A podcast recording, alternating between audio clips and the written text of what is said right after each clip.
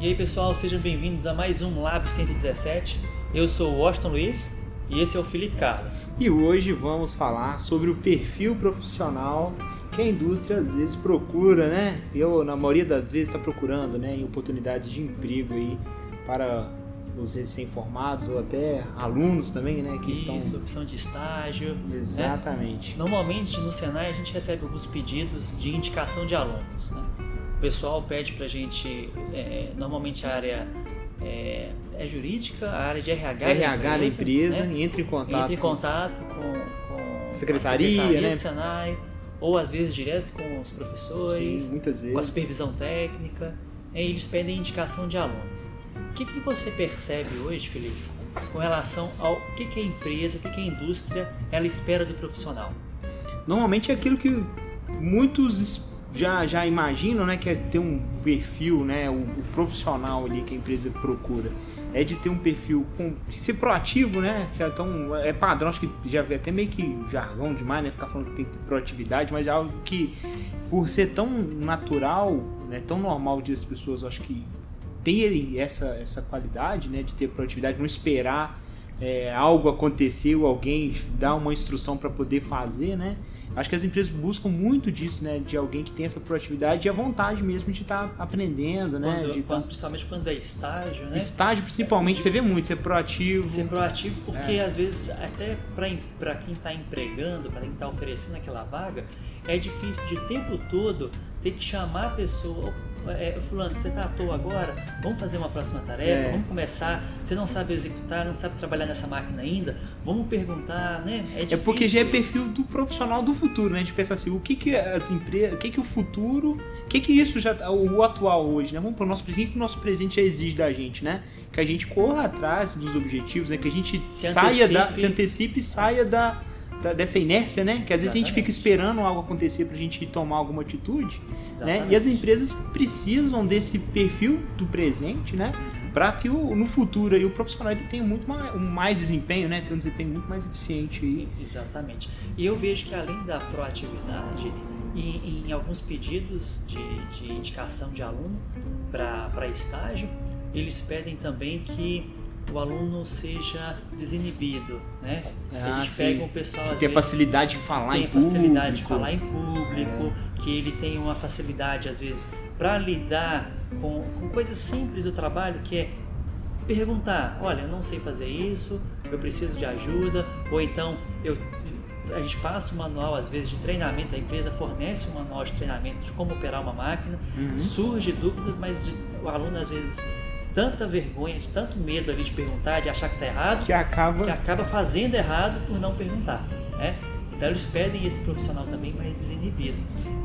E, e é tipo assim, e, e uma coisa também que é interessante é que muitos até acontece de, de alunos me procurarem em casos de deles serem convidados à entrevista e perguntar, e aí, como é que eu faço? Né? É comum, talvez já aconteça isso com você também. Professor, eu vou ter uma entrevista sobre tal assunto, o que, que, eu, que, que eu faço, o que, que eu falo, como é que, como é que vai ser? Né? Acho que o mais importante de tudo, sempre que eu falo com eles, seja sincero. Né? Porque não adianta você ir numa entrevista, né? você ir para um, né, pra uma oportunidade de emprego e você começa a inventar coisa, né? Fingir que você já É, conhece. fingir que você conhece, já sabe, sou especialista máquina. da máquina, especialista em linguagem de programação, especialista em eletrônica, e usando. É. Né? Que não adianta, seja sincero, fale que você tem o conhecimento básico, você tem vontade de aprender, você Exatamente. quer entrar no mercado, você quer, quer essa oportunidade de estágio para o seu crescimento. Né? Acho que o ser, ser sincero, principalmente, a gente pensando até como se fosse um empregador, né? Se você tem um, um profissional que quer trabalhar com você e ele tem essa transparência, né, ao demonstrar o, qual conhecimento que ele tem, né? Acho que é, é- é- é fácil a gente dar um voto de confiança pra ele, né? E ver se não, ah, o, o garoto ali, né, ele tem, tem essa. Você vê que ele tá se esforçando, ele tem essa sinceridade de mostrar o que ele quer, e a gente fala, então a gente pode, de alguma forma, também tá, tá ajudando e proporcionando esse aprendizado né, pra ele, né? E, e você acha que o nome Senai hoje, tá? Ele tem um peso grande na hora que é, acontece esse pedido de indicação? Você acha que as empresas elas pedem os profissionais do Senai para indicação porque conhece o treinamento, conhece como que é o processo de formação e tem toda essa bagagem Ou, ou é só mais uma, um local onde a indústria. Não, com certeza tem o peso do nome, né? Com certeza, porque sabe-se que as práticas né, que são executadas dentro da escola, dentro da unidade, né, independente do centro de formação que for, elas são diferenciadas, então a infraestrutura que o Senai tem, né? Os professores, né? A gente tá falando, você tá babando de, de mim mesmo, assim, você, né? Mas... a gente trabalha, né? trabalha né? né? Mas, da, da querendo ou não, o corpo docente, ele, ele é diferenciado, né? Pra, pra gente Então- que já, tá, já, já esteve na, na- Do outro lado, né? do Como, outro lado, dá pra aluno. gente, que já, é, pra gente que já frequentou a faculdade e vê os laboratórios que o Senai tem perto dos laboratórios das faculdades, né? Existe uma diferença muito grande. Sim. No Senai, a gente trabalha muito alinhado àquele propósito da indústria. Né? Uhum. Muita coisa que é simulado no Senai é aquilo que acontece na indústria, aquilo que o, que o aluno vai vivenciar ali no mercado de trabalho. E é comum e é cada vez mais frequente, né? Você vê empresas procurando o Senai para fazer essas parcerias, né? Exatamente. de ter aquela, aquela aula teórica e a prática, né, a introdução da prática aqui dentro dos laboratórios e uma prática, uma, um segundo momento de prática dentro da empresa, né?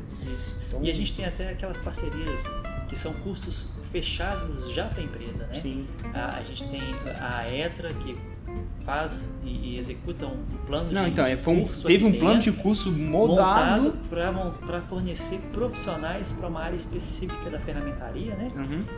E então a gente vê como o Senai ele está alinhado à indústria, como que que o aluno tem uma facilidade em inserir no mercado de trabalho durante o curso, tanto o curso de aprendizagem quanto o curso técnico, Sim. né? o pós-técnico que, que o Senai também oferece. Uhum. Eu acho que isso daí é muito válido. E agora uma dica. Você acha que a, uma pergunta e depois uma dica. Você acha que a, a maneira como você vai para a entrevista, a roupa que você usa, essa apresentação pessoal, hoje ainda é algo muito relevante.